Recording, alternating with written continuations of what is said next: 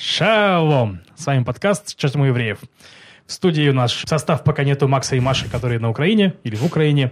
С нами в студии Саша Пельберг, автор канала «Минареты автоматы» в Телеграме. Привет. И Тимур Машеев, автор канала «Wandering Non-Jew» в Телеграме. Всем привет, ребят. Я Неделя выучил. не прошла даром, Да, как я вижу, название для, мое. для льва. Мы сдружились за это время. Ну, Так я- как он Стали подучил ближе. название, я даже позвал его день рождения мой праздновать. Я зублил, да. Итак, давайте, как обычно, начнем с небольшой рефлексии, что у кого случилось. Саша, расскажи, что у тебя, как прошла неделя. У меня неделя прошла довольно ровно. И вчера я оказалась в Яфо, где я встретилась с эм, такими палестинскими, ну, они израильские арабы, которые живут в Яфо, и они там рассказали про свою жизнь.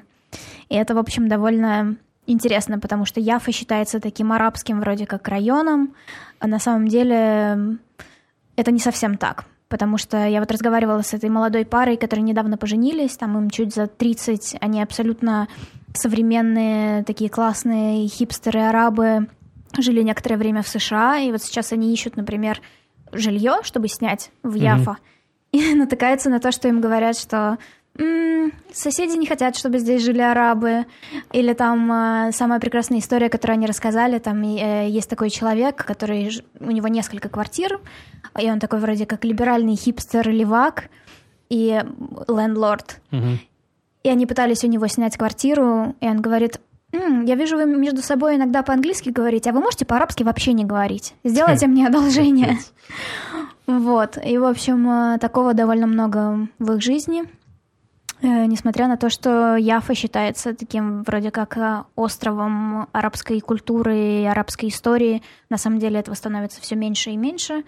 В общем, довольно печально. Надеюсь, что у вас более какой-то позитивный опыт на этой неделе случился. Тимур.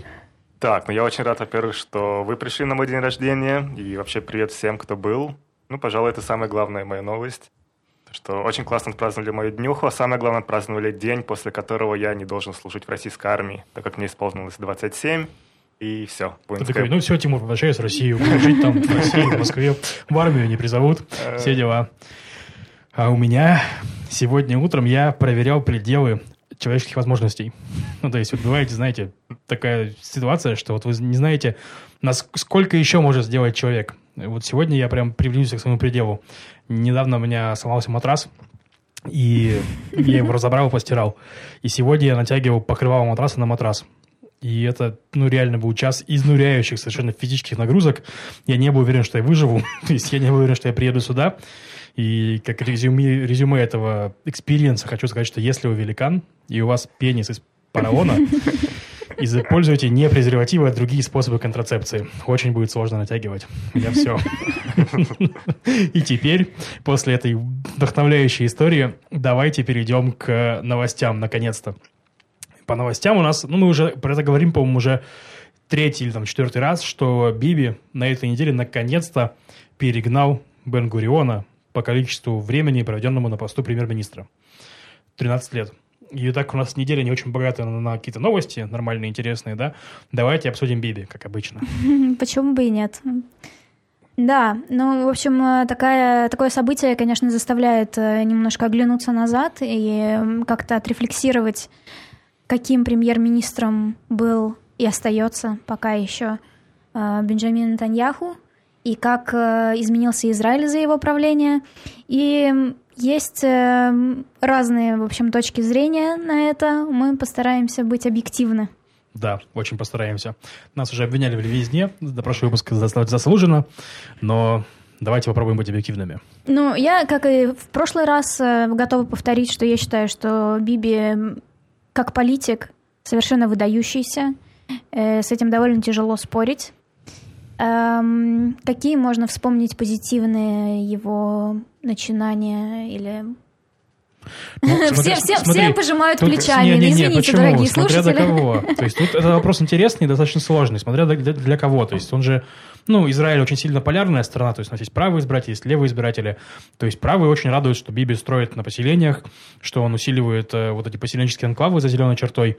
То есть зеленая черта – это границы Израиля времен 48 года, после войны за, за независимость. И из, ООН признает Израиль именно в вот этих границах, скажем так. То, что Израиль при, при, присоединил к себе за шестидневную войну, то он не признает. Ну, естественно, вот э, при Бибе и при правых, при правых э, правительствах обычно строится поселение за зеленой чертой, то есть на территории, которую он не признает за Израилем. То есть за это его любят право избирателей, например. Как бы лично я, то есть как приехавший сюда очень недавно человек, то есть три года, как я здесь, три года под Биби. Что хочу сказать, то есть я проверял, допустим, рост экономики, ну и при Биби экономика росла каждый гораздо сильнее, чем при премьерах, которые были до него. То есть, э, ну, просто если смотреть графики прироста, процент ВВП на душу населения, то прям вот э, рост на лицо, то есть, ну и как более такой прагматичный человек, который приехал в Израиль не по сионистским убеждениям, а больше по экономическим убеждениям, что где бы мне лучше жить, где мне будет теплее, там, в таком духе, да. Ты выбрал Халон. Да, я решил выбрать Халон. Я сомневаюсь в твоих аналитических способностях после этого. Проанализировал экономику. И выбрал Халон, Халон отличный город. Отличный город, да. Между прочим, второй по размеру в агломерации Тель-Авива. Ну вот, кстати, Халон, Батьям, израильтяне рады там жить. То есть для них это прям классное место, типа удобная инфраструктура, близко к Тель-Авиву, много магазинов, это хорошо. Но вот для человека, который приезжает с постсоветского пространства, оказывается, там, ну это тяжело. Поясни. Такой очень. Захалон. Захалон, Батьям. Ну вот, окей, Батьям это вот прям русское где-то 90-х. Вот ты прям приезжаешь туда, и ты как будто на экскурсию в какую-то русскую провинцию начала тысячных приехал. Так я родился в Волгограде, я знаю, о чем говорю. Так. Вот Халон — это типа следующая ступень, когда люди такие, ага, типа в Батьяме дико, я уже подучил иврит, Давайте вот. переселимся поближе, поближе к, к дизайн-музею. Да, типа надо как-то в более израильское общество вливаться. Вот Халон такая переходная ступенька. Там по-прежнему ну, очень много русских, и такой вот совок сохраняется, много пенсионеров, и все такое немножко депрессивное. Вот.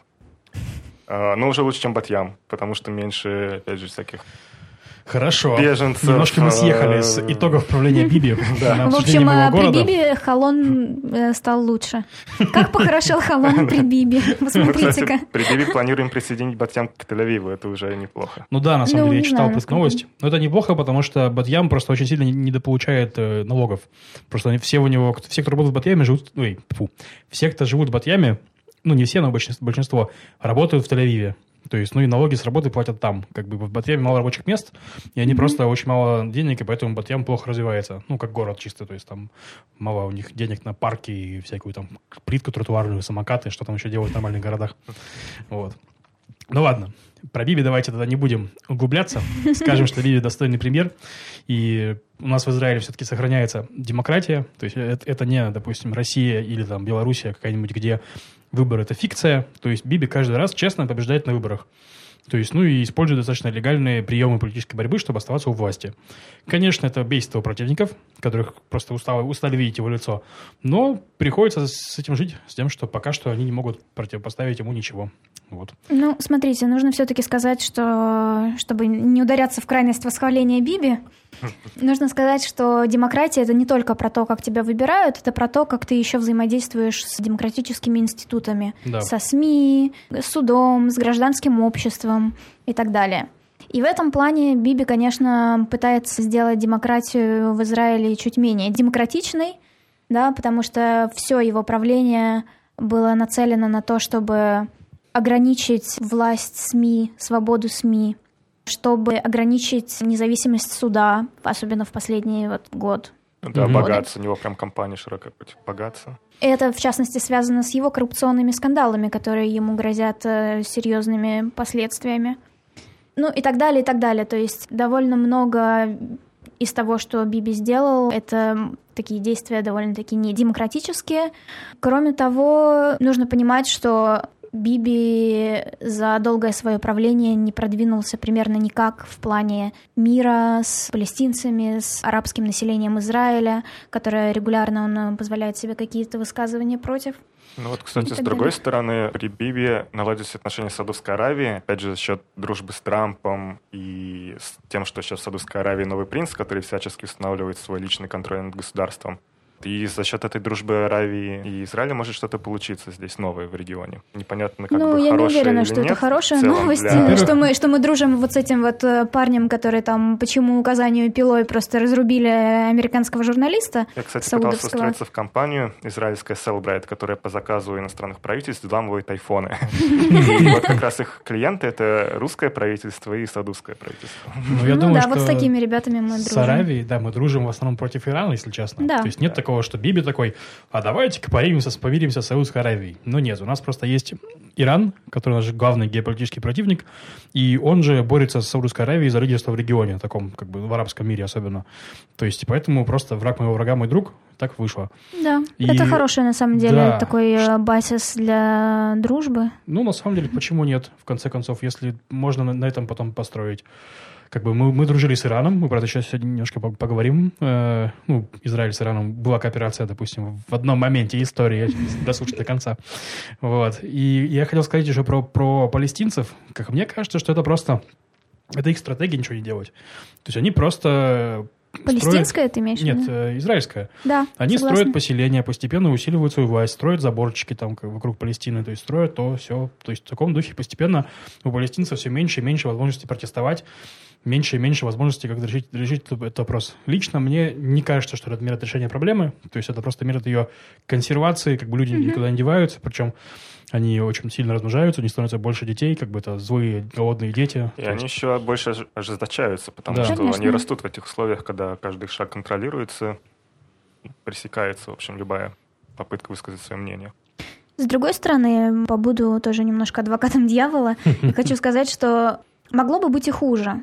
Да, и Биби, как, конечно, популист, он, конечно, играет на общественном мнении и сам его создает, но когда общественное мнение становится слишком уж людоедским, это такое бы- бывает иногда у нас в Израиле, Биби может ему тоже противостоять, как было в недавней, постоянно продолжающейся, на самом деле, эскалации на границе с Газой, когда Либерман, наш любимый, которого мы вспоминаем тоже каждый эпизод, был готов уже просто разбомбить газу и призывал к этому всячески. И, в принципе, существенная, я думаю, часть населения Израиля была бы тоже не против. Но, Ну, тем не менее, он этого не сделал. Знаешь, я общался с разными израильтянами на работе, кто говорит, что голосуют за Биби. И, в общем-то, они голосуют по двум причинам. Таким, ну, абсолютно базовым, рациональным. То, что при Биби всегда есть работа, экономика растет. И, ну, и как бы неважно за счет чего. И второе, то, что нет войны. То есть большинство израильтян, они на самом деле таки, да, надо с газой что-то делать, но чтобы их дети шли воевать, никто не готов. Ну да, но при этом при Бибе была вот последняя военная операция в 2014, да, по-моему, году. Так Да что в нельзя- 12 была операция, и, по-моему, в 9 была операция. То есть, Ну да, то есть нельзя сказать, что он прямо удерживает Израиль от военных действий, но... Ну, просто последняя война, это была Ливанская война, которая прям война, когда танки входили и прочее. При Биби такого не было, это правда. Давайте перейдем к следующей теме. Это какие-то наши выборы, которые, возможно, возможно, сделают так, что Биби там перестанет быть у власти или изменится что-нибудь в, этом, в этой стране. Не факт, но давайте подумаем, что там происходит. Первая новость, которую хотел обсудить, которую смакует просто весь наш, все последователи правого лагеря, это то, что Бар, Эхуд Барак, который объявил, объявил о создании новой партии буквально две недели назад, недавно был выложен компромат на Барака, как он заходит в дом к миллиардеру, кому там, как его там зовут? Эпштейн. Эпштейн. Расскажешь? Да, это такой американский миллиардер, как ты уже сказал. Он был э, замешан в, э, обвинен в э, скандалах, связанных с Педофилией. педофилией. Да, спасибо.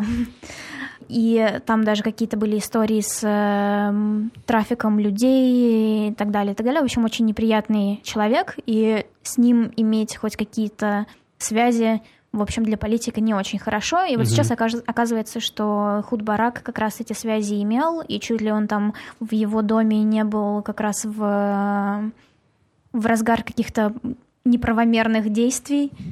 А, Ну- В общем, все это немножечко такие спекуляции, там непонятно, там какие-то британские таблоиды об этом пишут, и Худ Барак э, пытается их засудить, чтобы они это все убрали со своих сайтов, со своих Мгм. страниц и так далее. Непонятно, насколько это правда, но понятно, что ничего хорошего для Ихуда Барака это не значит. Ну да, Такой но- скандал действительно может повлиять на, на голоса как внутри Израиля, так и на его положение как э, международной политической фигуры. Ну, собственно говоря, новость в таблоиде Daily Mail была о том, что Ихуда Барака сфотографировали входящим в дом этого миллиардера Эпштейна, и они каким-то там образом проследили, что а через еще несколько часов там, или в, это же время молодые девочки тоже вошли в этот дом. То есть что делали Барак и Эпштейн с девочками, делали что-нибудь. Возможно, ничего не делали, это ни, никому не известно. Есть только фотография Барака, входящего в этот дом. Все. Притом фотография такая, что у него шарф наполовину лица, и он в очках. Ну, он знал, наверное, куда идет. Ну да, да. То есть есть, в общем, о чем говорить. Но при этом то, что творится в Фейсбуке, в нашем правом Фейсбуке, это куча мемов про педофилию, что Барак педофил, мне кажется, достаточно преждевременная реакция, скажем так. То есть, ну, нету пока никаких предпосылок к тому, что Барак в чем-то замешан. То есть, ну, он замешан в связях с бизнесменом. Как, ну, политики имеют отношения с бизнесменами, к сожалению, или к счастью. То есть, ну, всем mm-hmm. нужны деньги, они договариваются, бизнесменам нужно влияние, то есть это то, что происходит.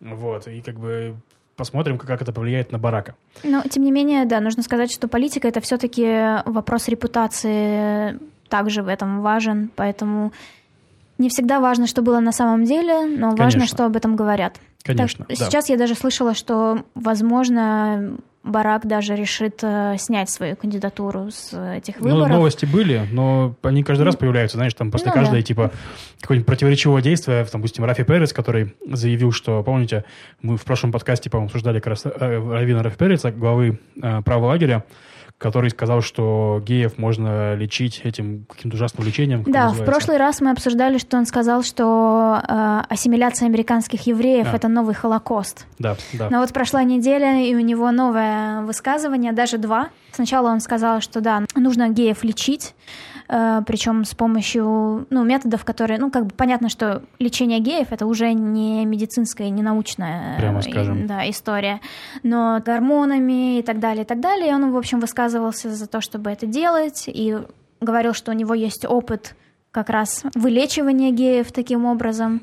И это, в общем, привело, к, опять же, к большому осуждению со стороны внутри Израиля, так и со стороны мирового ну, конечно, сообщества. Это прям пещерная вещь совершенно. Я к тому, что и как раз после этого все заявили, что вот после этого Рафи Перец нужно увольняться. Да, это, что... это министр э, образования, да, чтобы, чтобы было понятно.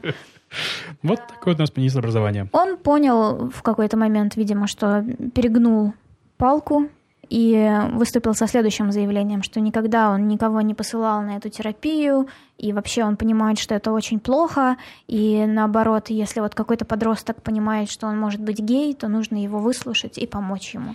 В общем, переобулся в воздухе, скажем да. так. Ну, он же бывший боевой пилот вертолета. Так что это может быть его не первый раз. Сделал бочку. В общем, если уж мы заговорили про Переца, то давайте поговорим про правый лагерь. Там у нас есть э, несколько таких топовых персон. Например, есть э, Аеля Шакет.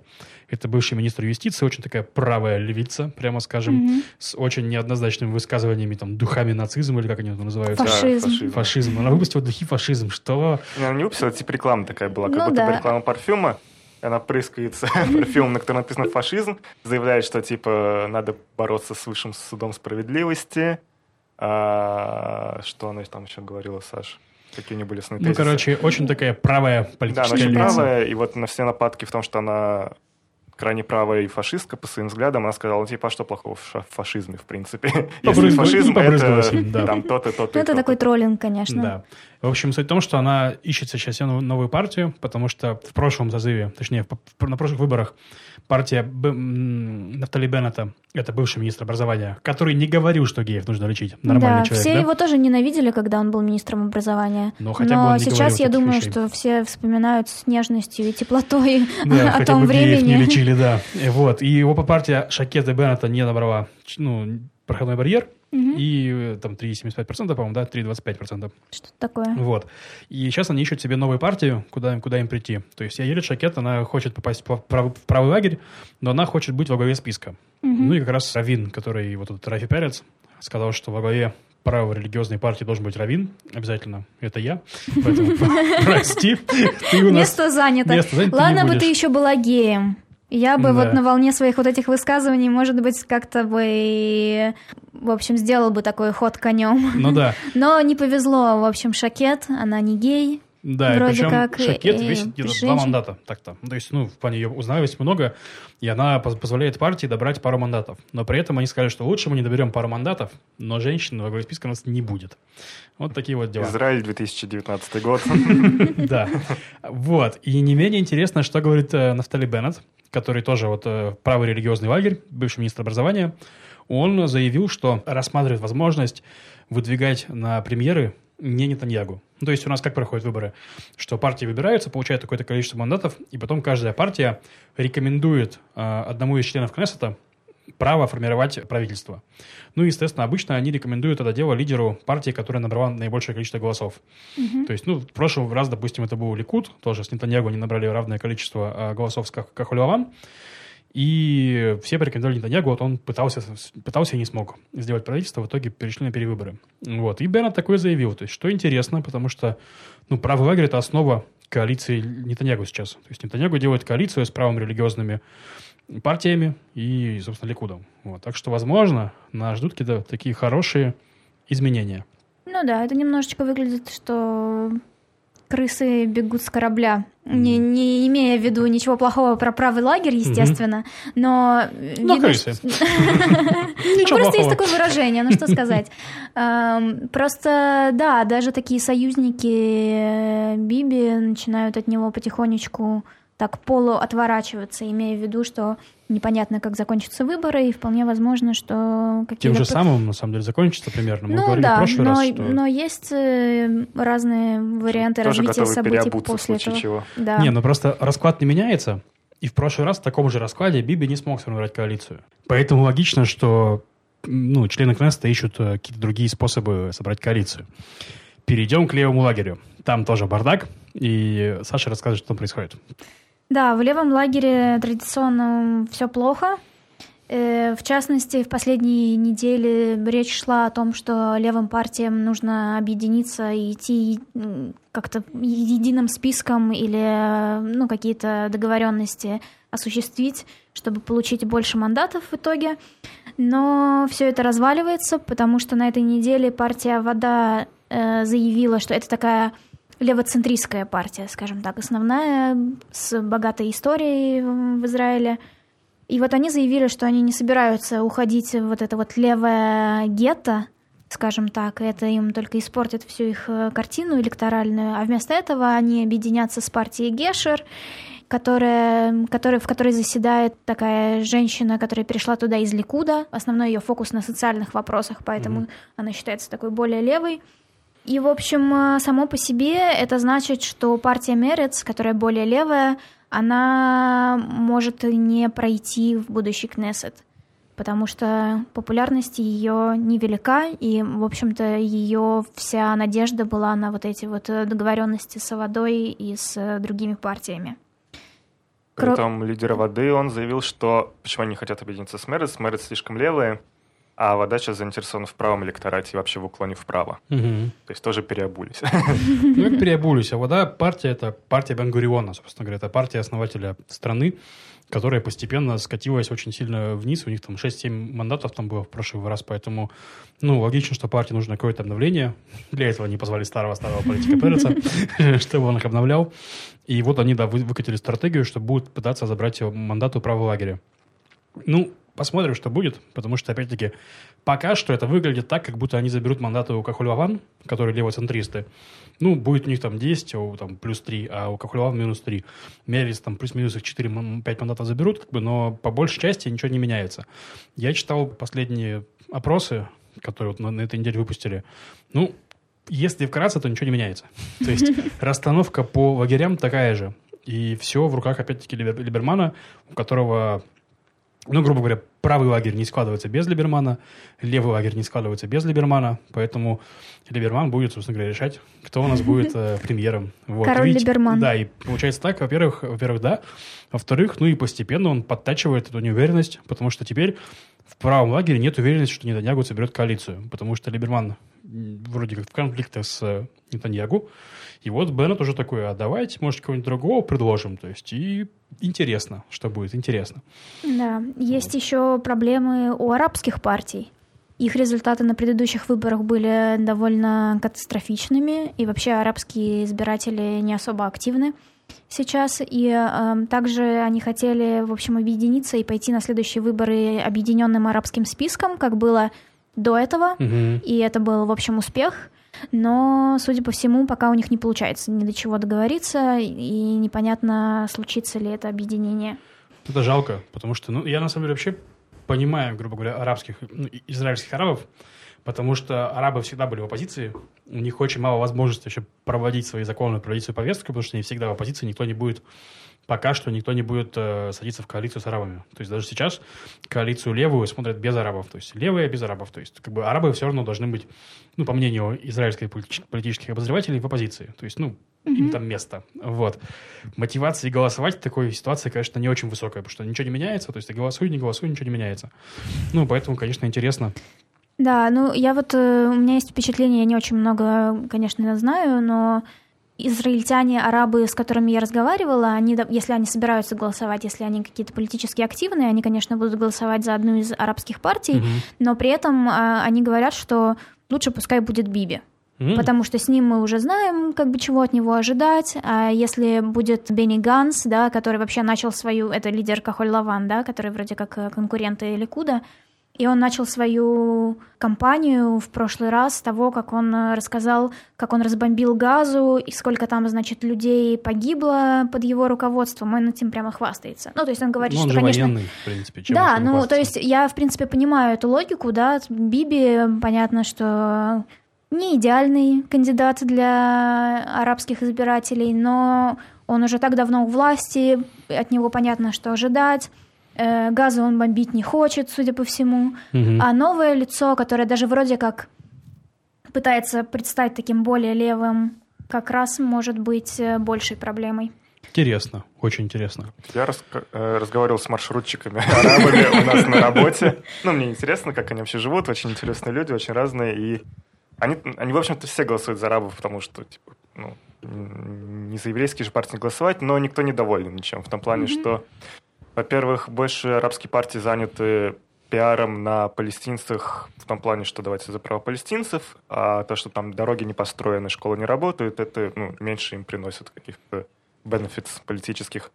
Это первое. А второе, э, арабов, конечно, вытесняют из- парламента очень сильно, у них очень мало возможностей перераспределить финансово помощь, а то, что они получают, ну, опять же, там, коррупция, какие-то свои деньги, палестинцы, ну, то есть, конечно, депрессивно очень Ну, это вот взаимосвязанные вещи, да, они не могут сделать ничего реального, потому что они никогда не в правящей коалиции, и когда ты не можешь сделать ничего реального, ты пытаешься давить на какие-то идеологические вещи, да, Мгм. и при- привлечь э, историю с э, Западным берегом и так далее, и так далее. Как бы с Западным берегом уж тем более они, никто ничего не может сделать. Ну да, это, И конечно, Как печально. раз деньги, которые бы могли пойти на развитие араб, ну, израильских арабов, они сейчас уходят в религиозные партии и в поселения из-за того, что выросло количество правых религиозных партий. Вот такая вот грустная неделя в политике А, Израиля. Справа э, ничего не понятно, слева ничего не понятно. Будем следить. Давайте перейдем дальше. Хоть одна интересная новость эту неделю. Тимур, А, расскажи. Ну да, давайте разбавим немного вс- всю эту грусть политическую. В общем, в Израиле создается фонд для инвестиций в секс-индустрию. А, Один из бывших каких-то маркетинговых директоров израильских а, основал Погоди, у Израиля будет директор по маркетингу? Что? Какая-то небольшая компания, и какой-то чувак не особо известный на самом деле в обществе, он говорит, давайте, в общем-то, и в эту ин- индустрию тоже вкладываться, все-таки Израиль страна стартапов, и тут как бы тоже найдем новые пути, так сказать. Стартапов и порно. Ну да, на самом деле стартапы и секс — это, мне кажется, две такие движущие силы Израиля на международном именно рынке, да, с... То? Ну, с, гей, с гей, гей-парад, я имею в виду, А. да, это огромная статья доходов. Красивые армейские девушки. Красивые армейские девушки, прекрасные м, вообще Солдаты. красивые Мужчины. люди. Интересно. Ну, на самом деле, если подумать глобально, то, ну, тема интересная для инвестирования, как мне кажется. Ну, потому что люди, общество немножко дробится, то есть ты- тебе не нужно общаться с людьми, тебе не нужно быть там сильно коммуникативным, ты можешь сидеть дома перед монитором, что ты будешь делать перед перед монитором, Понятно. Вот. Соответственно, у тебя возникают различные запросы, и сервисы, которые могут удовлетворить эти запросы, ну, они, люди будут их покупать. Поэтому, в принципе, бизнес-логика достаточно понятная. Так, Вот. Будет он называться Intimate Capital, если что. Интимный капитал. ждите разработок. Это как пенсия, ты, то есть всю жизнь как бы откладываешь по чуть-чуть, чтобы в нужный момент Да. Сорвать. Нет, ты просто смотри, как бы, тебе сейчас 30 лет, допустим, да, ты вкладываешь э, 2000 долларов в этот, ну, в этот капитал, через 30 лет тебе делают девайс, который тебе нужен всю жизнь, и ты такой, ну, наконец-то, теперь у меня все наладится в половой жизни. Вот, примерно так. Ну, в общем, новость интересная.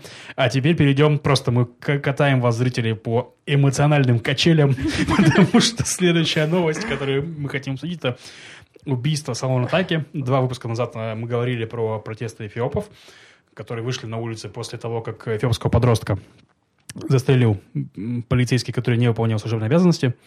И э, что там с ним случилось за эту неделю? Ну Э, как застрелил? Он выстрелил в землю, рикошетом попал чуваку в горло, как я понял. Договорились. Ну, не застрелил, а убил по неосторожности, возможно. Притом, то ну, есть. как бы по правилам армейским и полицейским было такое, что нужно было реально стрелять в воздух, но как раз недавно это правило действительно изменили из-за того, что кто-то недавно стрелял в воздух и в кого-то попал. Вот, правила изменились, сказали стрелять в землю. То есть, ну, это очень грустно, но, опять же, эмоциональные качели, вот, пожалуйста. Да. Да, что случилось? Этот полицейский находился некоторое время под стражей, сейчас его отпустили, но ему пока запретили возвращаться к исполнению Мгм. его обязанностей профессиональных. И я помню, что в этом подкасте вы когда обсуждали эту тему, Маша, по-моему, говорила о том, что если этого полицейского вроде как не накажут, ну тогда вот и нужно выходить на демонстрации. А сейчас-то зачем? Мгм. И, ну, на самом деле это так не работает, потому что тогда Да. они реально поймали волну вот этого народного возмущения, сделали что-то, что, хочется надеяться, приведет к каким-то результатам и поможет эфиопской общине. Э, Сейчас никаких протестов не было, несмотря на эти Мгм. новости. Ну, Ну, они были тоже- запланированы, но они не, не не смогли собрать народ, не было этого Ну, негодования. вот, да. Но на самом деле, как я говорил как раз и тогда, что есть проблемы в эфиопской общине, скорее всего. Есть и расизм, есть э, неравноправие, и очень много чего, о чем нужно говорить открыто. Но возможно, что конкретно этот случай – это не да, это был расизм. просто повод. Да, это был повод. Ну и, соответственно, полицейские сделали расследование, выяснилось, что человек, видимо, действовал по инструкции, и не было нарушения, не было его никакого умысла преступного. Возможно, он реально подвергался опасности, решили, что ну, все по, по честности, по закону нужно его перестать держать под стражей. То есть вот они перестали. Как бы, ну, посмотрим, что будет дальше, посмотрим, как э, изменится, изменится ли как раз-таки статистика, допустим, неравноправия с- к- по отношению к эфиопам с течением времени. Да, но Вот. на самом деле план, который состоял из много-много пунктов а, по тому, как улучшить положение эфиопской общины, был разработан еще в 2014, когда Мгм. были тоже протесты эфиопской общины с переворачиванием машин и так Мгм. далее. Но было исследование, что из этого плана там буквально один-два пунктов м, начинают исполняться, а все остальное на все остальное забили. Кстати, Ну, кстати, понятно. вот опять же к Нетаньяху и премьерам, которые долго правили, при Менахеме Бегане была такая программа для адаптации Мизрахи. То есть изначально у Мизрахи были такие же проблемы, как и у русских, и у эфиопов. Их тут очень жестко ненавидели. и были Мизрахи, прям давай по- поясним. Э, восточные евреи. восточные евреи, которые жили в странах арабских, там Иран, допустим, Ирак, и после войны за независимость, когда ев- евреи выгнали, грубо говоря, своих арабов из Израиля, арабские страны выгнали своих евреев. То есть и приехало сколько там, миллион, по-моему, ну, очень много реально евреев сюда. И они сильно отличались по уровню образования, там, по многим-многим-многим параметрам, да, им тоже было сложно. И был такой конфликт Ашкеназа, Мизрахи, Ашкеназа это восточные, европейские евреи, Мизрахи восточные евреи. Извините, продолжайте, Мур. Вот. И были прям погромы, когда жгли районы города в Хайфе. Это очень было серьезное противостояние, потому что ну, культурный разрыв был гигантский. Как раз популярность Ликуда в 1977 году, да, Мгм. произошел переворот так называемый, когда к власти пришел Ликуд, сменила Воду, а Вода — это партия, ну вот, создателей Израиля по факту.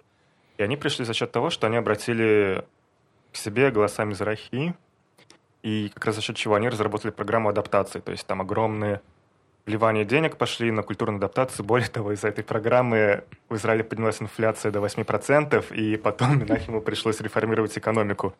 Ну, Да. вот, впоследствии из-за Но тут, к сожалению или к счастью, такого не будет, потому что эфиопов всего там 100 тысяч, там этих, ну, фалаша не очень большая община. Да, на самом деле, вот как бы русские в комментах в Фейсбуке очень возмущаются, сколько тут эфиопов понаехало и какие они все, в общем-то, ну, Плохие. как они плодятся, и как их много. На самом деле их всего 100 тысяч человек, да, вот что-то типа мало. того.